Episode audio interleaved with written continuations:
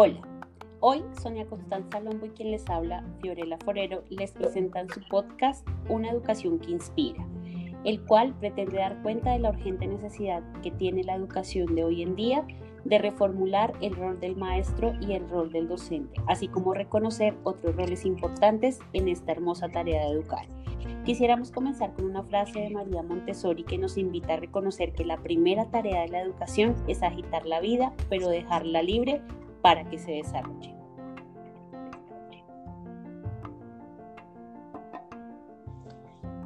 Esta frase nos invita eh, a poder eh, tener en cuenta esas otras eh, características que de pronto la educación tradicional no tenía allí en cuenta era poder eh, mirar quién es ese niño, esos intereses de ese estudiante, cuáles son esas interrogaciones que tiene, su familia, en qué contexto se encuentra, que esa educación sea viva, que esté viva entre todos y que además sea esa educación muy eh, que podamos nosotros aplicarla a esa vida. Claramente, Sol. Y teniendo en cuenta que esta frase es de María Montessori, tú hablas del método tradicional. Del método tradicional. Mm, Montessori, eh, digamos que se pensó este ejercicio educativo a finales del siglo XIX.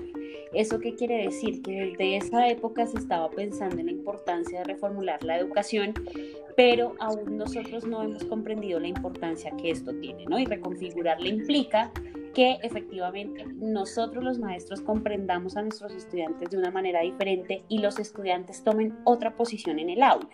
Entonces, efectivamente, vamos a pasar de un ejercicio de eh, dictar una clase, ¿cierto? Eh, de, de eh, en donde el estudiante tenía poco o nada que hacer allí, ¿cierto? Sino recibir lo que el maestro le daba, porque la palabra del maestro eh, era una verdad absoluta. Y eh, pasamos pues a un ejercicio que a la luz del siglo XXI requiere que las relaciones efectivamente sean más horizontales y no, y no de vertical que está por encima de los demás. Entonces, cuando nosotros comprendemos que la educación hoy en día debe ser el ejercicio horizontal, em, comprendemos que el maestro también, pues digamos, debe comprender que sus estudiantes juegan un papel muy importante en la construcción de conocimiento, que la verdad absoluta no la tiene el maestro y que eh, pues es un ejercicio de construcción colectiva, ¿no? Ello a la luz de... Em, pues todas esas metodologías activas y todos esos discursos que hoy en día eh, se, manejan y se, digamos que se, que se, que se traen a colección alrededor de eh, la educación. Así es, Fiore. Además, porque el, el niño y el estudiante ya no solamente va a la escuela, eh, a, a, tener información. La información está ya ahora mucho más a la mano. El niño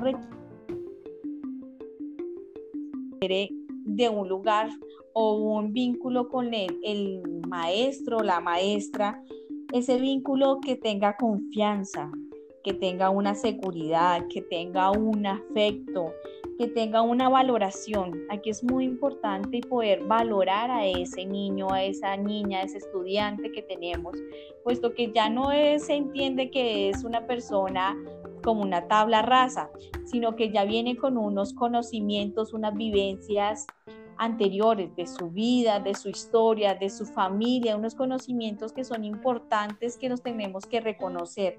Pero también venimos a la escuela a disfrutar. Ya el niño no viene a, ser doctrinado, sino que viene también a ser feliz, a disfrutar.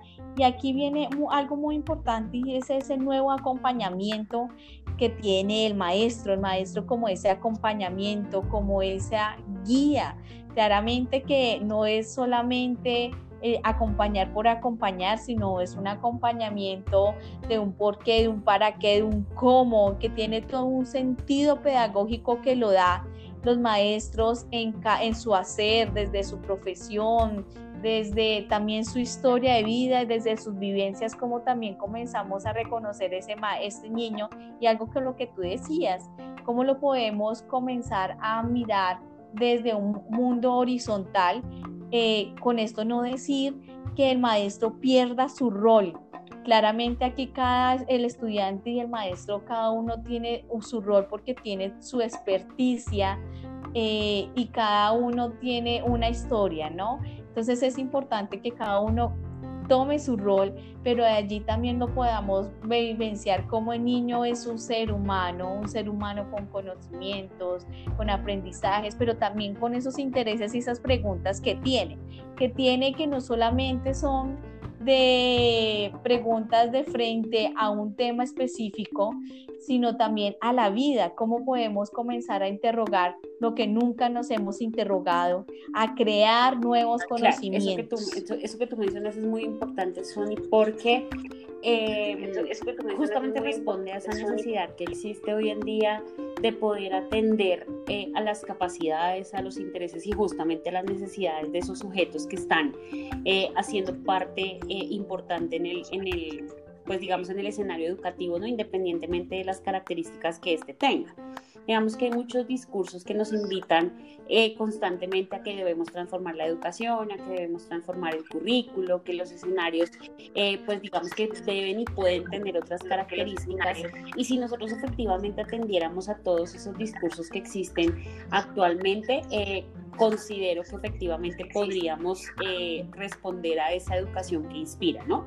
Esa educación que inspira debería ser un ejercicio cooperativo, un ejercicio articulado, un ejercicio mancomunado que no solamente pretenda reconocer la necesidad de transformar el rol del maestro y el rol del docente, sino también el rol de la comunidad y también justamente el rol de la familia, en tanto eh, ellos hacen parte de esos procesos educativos que se gestan en la escuela porque eh, como tú lo decías, el tema de la historia marca mucho eh, la forma en la que tú aprendes, ¿no? Entonces el maestro también tiene una historia, el estudiante tiene una historia, el contexto tiene unas características eh, particulares y en la medida en la que uno logre en ese acto educativo poder conjugar todas las características que hay en ese lugar en donde está la escuela y en donde están esos niños, niñas y maestros, pues eh, la educación creo que cobraría otro sentido y empezaríamos a hablar de aprendizaje situado, de aprendizaje significativo, que justamente responde a esas necesidades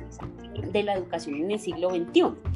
¿Cierto? Porque cuando efectivamente yo me pienso en que los tiempos han cambiado, en que las cosas hoy en día eh, son diferentes, pues yo siento que también la educación debe serlo y debe responder eh, justamente a eso que, que, que, tanto se hable y que tiene que ver con una educación para todos. Cuando yo efectivamente reconozco la diferencia, ¿cierto? Y que esa diferencia claramente está relacionada con la historia de vida y con eh, las, las características de los territorios, pues yo puedo hablar de una, de una educación diferente y claramente de un rol del maestro diferente y de un rol del estudiante diferente. Estudiante diferente. Así es, en Fiorella, y aquí hay algo muy importante que tú mencionabas, y ese rol de esa comunidad educativa. Pero a este rol también nosotros jugamos un papel muy importante los maestros y es poder comenzar a transformar lo que ellos desean en la escuela porque a veces ellos son los que desean que llenemos a los niños de conocimientos, pero no sabemos realmente qué es lo más importante en, en la escuela. Eh, de ese nuevo estudiante, qué es lo que nos está exigiendo el día de hoy, que son habilidades, que son competencias, que son esas otras cosas que necesitamos en la escuela poder fortalecer.